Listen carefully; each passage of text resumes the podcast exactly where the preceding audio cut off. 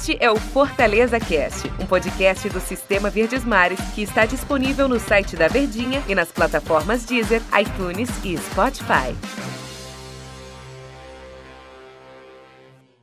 Fala pessoal, um abraço para todos vocês, sejam todos bem-vindos. Mais um episódio aqui do nosso Fortaleza Cast. Bom, fim de semana sem futebol para a equipe do Fortaleza, né? Só no próximo final de semana que Fortaleza entra em campo para enfrentar a equipe do Bragantino. Eu sou o Antero Neto, tô aqui com o Tom Alexandrino, mas Tom, isso não quer dizer que Fortaleza não tem o que fazer não, tá? Tem uma situação que Fortaleza precisa resolver, não só para o próximo jogo contra o Bragantino, mas até terminar no mês de dezembro, ou até o metade do mês de dezembro. Antes, porém, deixa eu só saudar aqui o Tom. Tom, tudo certo? Tudo bem? Tudo bem, Antero, tudo certo, tudo tranquilo, vamos nessa.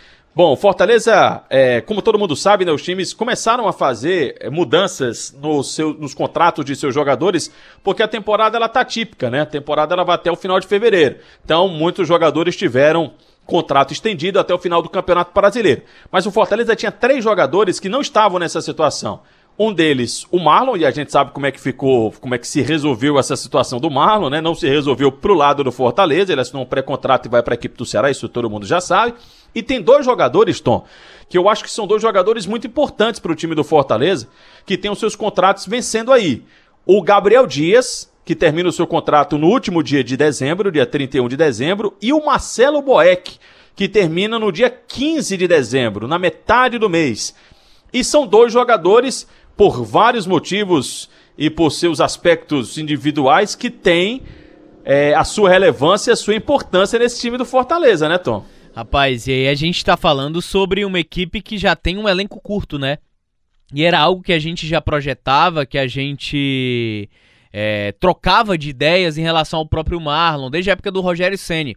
Fortaleza ele tem um elenco curto, precisa de, precisava de contratações para poder ter mais opções à disposição. Não é inchar o elenco, mas ter disposições.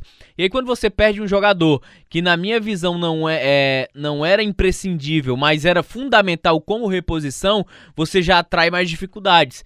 E aí, em meio a essa loucura de temporada atípica, sendo que os contratos, alguns iriam até o final do ano, justamente prevendo o final de temporada, mas ela teve que ser remanejada para o final de fevereiro. E aí você tem que firmar novos contratos com os seus jogadores ou principais jogadores. É um risco.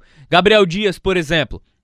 Eu não sei se dentro do planejamento de quem for o treinador, acho que o Chamusca, eu espero, torço, tenho um otimismo para que ele tenha continuidade de, trabalho, principalmente para essa entrada entre temporadas, né, que vai ser muito curto o período até o recomeço da próxima temporada, para que ele tenha como peça também importante de reposição Gabriel Dias, que é esse jogador. Fortaleza contratou Gabriel Dias um, uma boa opção de mercado, num contrato aí de dois anos. E aí é uma situação em que o Fortaleza pesa muito por esse aspecto. Lateral direito não tem. Quem poderia fazer aquela função improvisada raramente era o Marlon, mas não tem nem mais esse cara.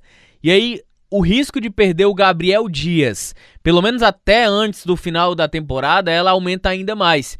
E aí, o Marcelo Boeck é uma situação diferente, porque é um atleta que não vinha jogando, mas é um cara que tem uma idolatria, é um cara que tem uma ligação, mas não só isso, é, eu acho que deve ser feita uma renovação de contrato, mas pela qualidade técnica que o jogador tem e que não vinha sendo utilizado ou atuando com frequência, muito mais por uma rusga é, que existia de bastidores com o próprio treinador Rogério Ceni, mas aí com a mudança de comando, de filosofia, uma outra maneira de agir, de pensar, aí você abre precedentes para renovar com um cara que não apenas pela qualidade embaixo das traves, mas também pela idolatria e pelo vínculo que existe de ligação com o clube.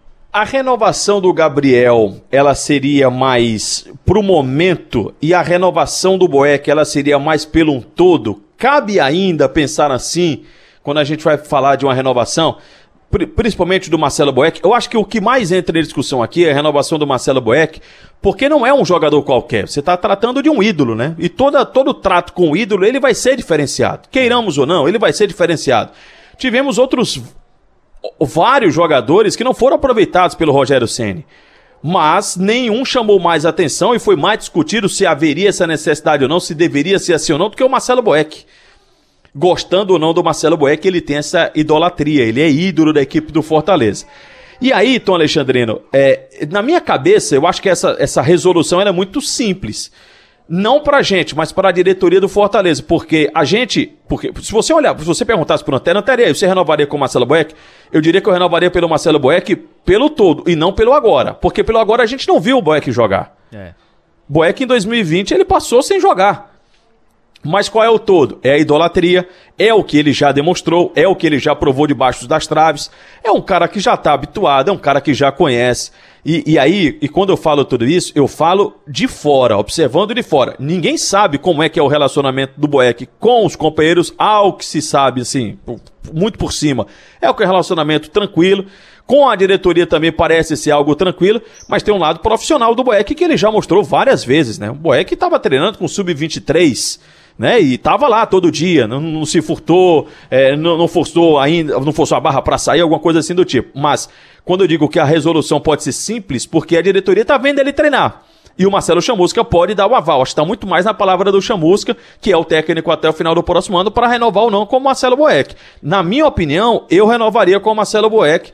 E aí tem que ver também, eu sei que tem vários senões, né? Tem que ver também o que é que o jogador quer, se ele quer mais uma temporada, se ele quer duas temporadas, como é que tá a questão de salário, todas essas questões. Mas que é um jogador diferenciado? É um jogador diferenciado, né, Tom? É, tem, tem um peso, tem, o peso ele precisa ser diferente, né? A avaliação, ela não é só técnica, porque o fato do jogador não ter sido utilizado a, a, era muito mais por uma questão de grupo, né, de gestão do próprio treinador, que entrava um pouco da, da parte técnica, porque de fato o Boeck ele não quis ou não se interessou como deveria a querer jogar com os pés.